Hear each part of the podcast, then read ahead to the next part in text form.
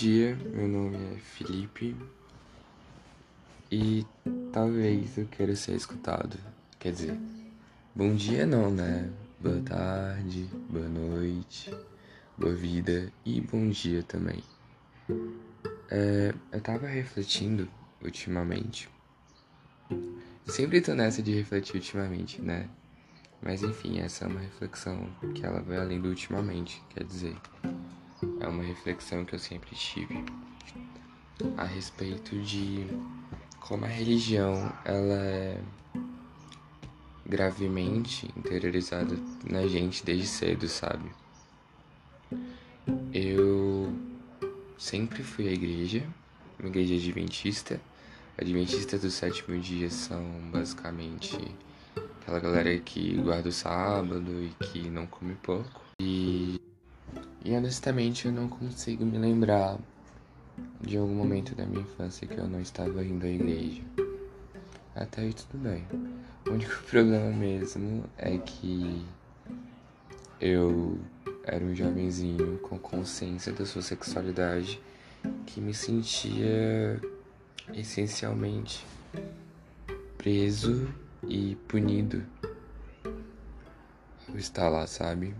Porque eu sempre fui uma criança que sabia do que gostava, sabia o que era. E o ambiente evangélico para mim foi uma espécie de punição, de autopunição principalmente. E quando eu penso de tudo que foi interiorizado em mim por conta da religião, inclusive hoje, eu penso que hoje eu não consigo, por exemplo, mesmo depois de eu ter me tornado ateu, depois de eu ter parado de frequentar a igreja, hoje eu não consigo, por exemplo, comer uma carne de porco sem sentir culpa. Hoje, por exemplo, às vezes quando eu vejo que é sábado, eu fico um pouco desconfortável, sabe? Então é algo muito interiorizado, sabe? E imagino o quão não é estranho a palavra certa, mas o quão divergente é você ser LGBT, por exemplo, e você continuar seguindo uma religião abraâmica. Porque as religiões abraâmicas, que são o judaísmo, o islamismo e o cristianismo, não sei se tem outra, mas enfim, se tiver, elas condenam, né, a elas condenam a relação homossexual. Eu tava eu tava lendo sobre esses dias e alguém disse que novamente aquela desculpa de que é erro de tradução e que a crítica da Bíblia é uma crítica muito maior à pedrastia e, enfim, etc, etc, etc. Mas assim, por mais que realmente seja um erro de tradução, por mais que a homofobia da Bíblia seja algo equivocado e criado pelos católicos e pelos evangélicos para oprimir as minorias sexuais, eu, por exemplo, não me sinto confortável de seguir uma religião que tenha que, que as suas bases teóricas, que as suas bases teológicas, que as suas escrituras sejam explicitamente tão deturpadas, sabe? Eu não me sentiria confortável de seguir um Deus que certamente ele é uma criação, uma projeção cultural e pessoal e social de homens que queriam dominar algum povo. No caso, a humanidade, né? Infelizmente. Mas enfim, isso são projeções pessoais, isso são indagações pessoais, então ninguém precisa concordar comigo, não é mesmo?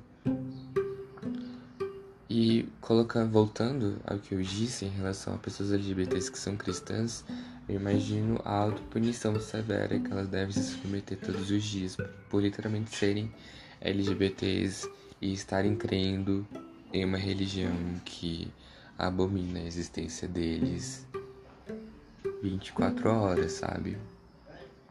O poder da religião sobre as pessoas é muito. É muito intenso. É extremamente intenso e muitas vezes nem eu consigo compreender direitinho o porquê de tudo isso ser tão presente. A homofobia, por grande parte, é combinada por conta de dogmas religiosos, por exemplo. Não só a homofobia, como a transfobia. E muitas vezes a gente também pode colocar a religião como um grande criador de males sociais. Enfim, é só uma visão pessoal, né? Não precisa. Você pode ser cristão e seguir a sua religião e discordar de mim, tá tudo bem também. Não é algum problema, não tem nenhum problema você ver o mundo de uma forma diferente. Nesse exato momento da minha vida, eu vejo a religião como a pior invenção humana para se dominar massas. Porque realmente essa é a função que ela desempenha desde, desde a Idade Média. Mas se você observa de uma forma diferente, como salvação, como. tá tudo bem. Literalmente, tá tudo bem. Essa é só uma visão que eu tenho a respeito de como a religião é um instrumento de opressão, de dominação de massas, de conformismo, até porque o providencialismo, providencialismo é o quê? Quando você coloca na sua vida que tudo que você tem é porque Deus te dá e você não precisa mudar a sua vida porque se Deus não quiser que ela mude, ela não vai mudar. É basicamente isso. E providencialismo é uma concepção que foi muito usada na Idade Média, inclusive hoje em dia é uma concepção muito presente. De, por exemplo, você é pobre burro, você fica pobre burro até você morrer, porque Deus quer que seja assim, sabe?